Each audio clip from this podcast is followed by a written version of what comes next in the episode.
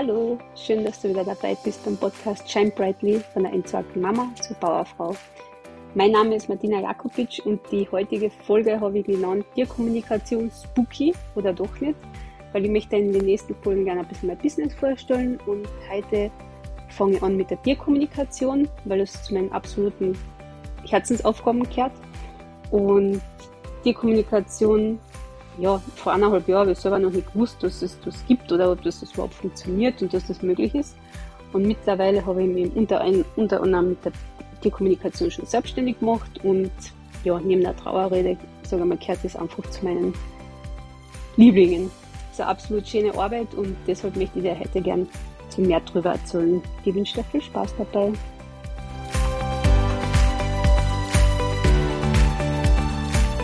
Ja, also wie bin ich überhaupt zur Tierkommunikation gekommen, wenn ich nicht einmal wusste, ob das es sowas überhaupt gibt, dass das möglich ist.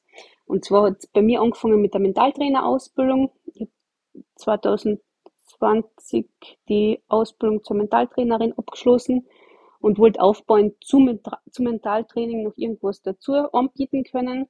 Und da sind ja zwei Klassiker zur Auswahl gestanden. Das eine war der Sportmentaltrainer und das andere der Kindermentaltrainer. Und nachdem Sport bei mir mal ja, weggefallen. Weil so eine begeisterte Sportlerin bin ich dann doch wieder nicht.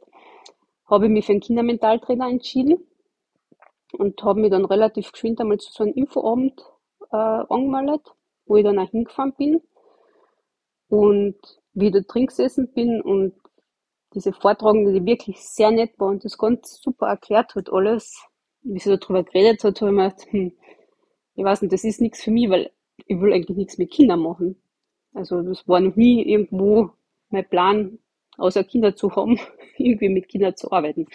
Und wie ich dann heimgefahren bin, habe ich mir gedacht, naja, eigentlich wolltest du immer was mit, mit Tieren machen, mit Tieren arbeiten.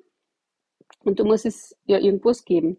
Und am nächsten Tag habe ich dann einfach mal das Internet durchgestöbert und geschaut, ob es da irgendeine Möglichkeit gibt, außer dem Klassiker von Tierarztassistentin oder so, was ja wiederum mit Mentaltrainer für mich nicht so vereinbar war oder nicht zusammengepasst hat. Und ja, bin auf die Tierkommunikation beziehungsweise meistens in Kombination Tierkommunikation mit Tierenergetik gestoßen und haben wir zuerst noch gedacht, das war Schmarrn, ein Blödsinn. Und nachdem das Thema aber dann immer wieder aufgetaucht ist, bin dann doch ein bisschen neugierig geworden und habe äh, ja, mich dann doch für so eine Ausbildung oder für die Ausbildung halt äh, angemeldet und habe dann die Ausbildung zur diplomierten Tierkommunikationsenergetikerin gemacht. Ja, und heute bin ich froh, dass ich mich nicht von meinen ersten Gedanken habe steuern lassen, weil inzwischen habe ich schon wirklich sehr viele Tiergespräche gemacht und das ist eins ist anderer als das Schöne. Äh, eins ist schöner als das andere, so muss ich sagen. Äh, ja, aber warum macht man eine Tierkommunikation überhaupt oder wofür ist eigentlich geeignet? Und es gibt tatsächlich viele unterschiedliche Themen, für was eine Tierkommunikation geeignet ist. Das ist zum Beispiel, mm, um zu erfahren, ob ein Tier was fehlt, ob es Schmerzen hat, ähm, oder um Vertrauen aufzubauen, äh, zum Beispiel für die Vorbereitung auf ein, man sich ein neues Haustier noch zulegen will, dass man einfach das, das Tier darauf vorbereitet, dass da Zuwachs kommt oder, oder an einen Besitzer, einen Besitzerwechsel, auch ein Ortswechsel ist eine Möglichkeit, dass man einfach vorher schon ähm, eine Tierkommunikation macht, um das Tier darauf vorzubereiten. Oder wenn es Verhaltensauffälligkeiten gibt oder ja, Wesens- oder Verhaltensänderungen, zum Beispiel auf einmal ängstlich, wenn es dir auf einmal ängstlich wird oder aggressiv oder das Futter verweigert, äh, eben bei diesen Auffälligkeiten oder wenn sie es mit einem Ortgenossen zum Beispiel überhaupt nicht versteht, dann ist eine Tierkommunikation äh, ja einfach sehr gut geeignet. Und die Tierkommunikation, also in meinen Ausbildungsunterlagen ist ein guter Satz drin gestanden, und zwar Tierkommunikation bedeutet Persönlichkeitsentwicklung und nicht Erlernen von Vokabeln. Und das trifft es eigentlich sehr gut, weil wenn man kleine Kinder anschaut, wie die mit Tieren umgehen, da merkt man einfach, dass da eine Verbindung ist. Und im Grunde kann jeder von uns eine Tierkommunikation machen, oder hat es wahrscheinlich sogar schon gemacht als Kind, aber wir verlernen das einfach. Und ja, die Dekommunikation, vielleicht kurz einmal beschrieben, ist einfach eine Möglichkeit, in direkten Austausch mit einem Tier zu gehen. Also eine Verständigung mit allen Sinnen, also über Hören, Riechen, Schmecken, Sehen, Fühlen oder einfach Wissen.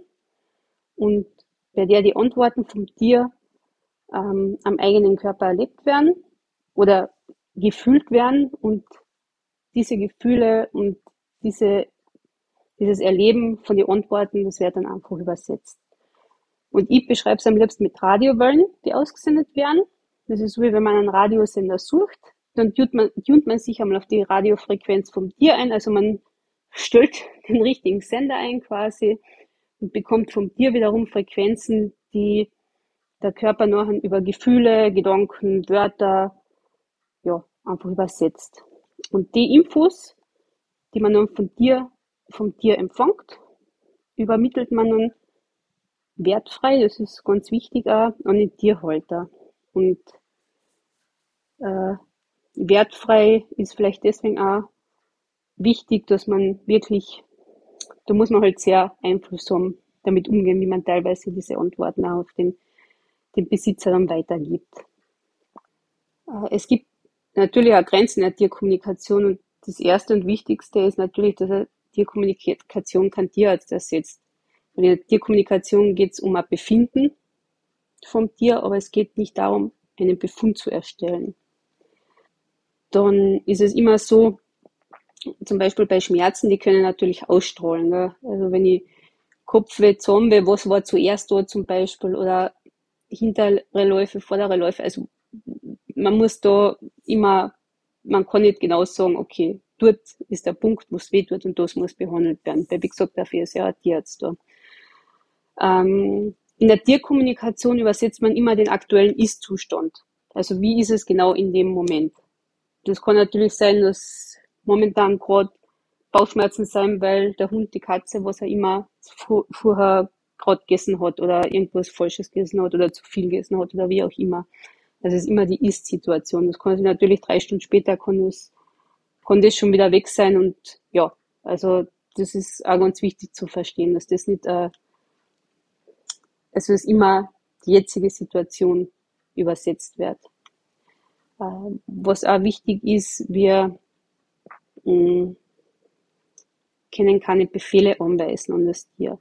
Wir können zwar verstehen, warum das Tier so handelt oder so empfindet oder dieses und jenes macht, aber wir können nicht, nicht sagen, äh, oder eben eine Verhaltensänderung anweisen und sagen, mach das jetzt nicht mehr. Wir können auserfinden, warum das so ist und das dem Besitzer mitteilen, aber nicht äh, Veränderung äh, anweisen.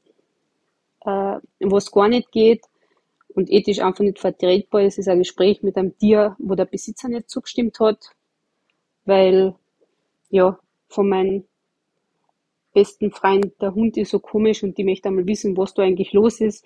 Also ohne die Zustimmung vom Tierbesitzer geht gar nichts.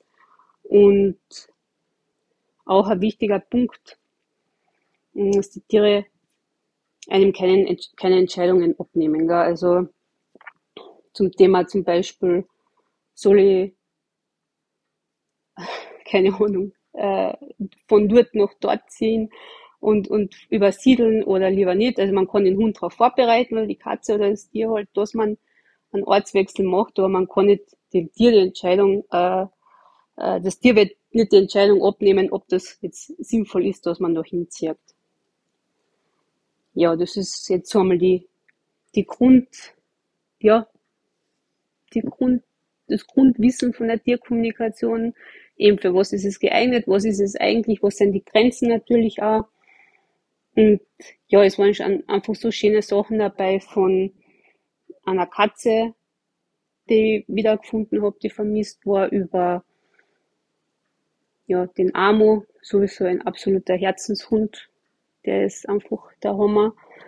Äh, ja, wo man dann auch wieder so Aha-Erlebnisse hat, wo man einfach dieses Gefühl hat, okay, da passt irgendwas nicht und dann redet man mit dem, mit dem Tierbesitzer und ja, und der erzählt dann auch genau das, was du eigentlich selber gesehen oder gespürt hast und dann sind es einfach Aha-Momente und das ist total schön. Und die kann auch nur wirklich betonen, was für tolle und ja, inspirierende Gespräche das sein, sowohl mit den Tieren als auch mit den Besitzern. Und das ist einfach immer, immer wieder was Schönes. Ja, vielleicht habe ich da ein bisschen die, die Scheu mit der Folge nehmen können von, von einer Tierkommunikation oder von einem Tiergespräch, weil das habe ich auch schon oft gehört, ja, ich würde es gerne machen, aber irgendwie finde ich das voll komisch. Aber ja, ich hoffe, ihr habt heute da ein bisschen dieses spookige Gefühl von einem Tiergespräch nehmen können. Ähm, wenn du mehr Infos über die Tierkommunikation über, oder über meine Arbeit im Generellen wissen willst, ähm, kannst du auch gerne auf der Homepage vorbeischauen auf www.tierseelenmensch.at. Und ja, ich hoffe, dass dir die Folge gefallen hat. Teil gerne deine Erkenntnisse oder was du schon für Erfahrungen mit Tierkommunikation hast auf Facebook oder Insta oder gerne über einen Messenger ja, ich wünsche dir noch eine wunderschöne Woche. Shine brightly, deine Martina.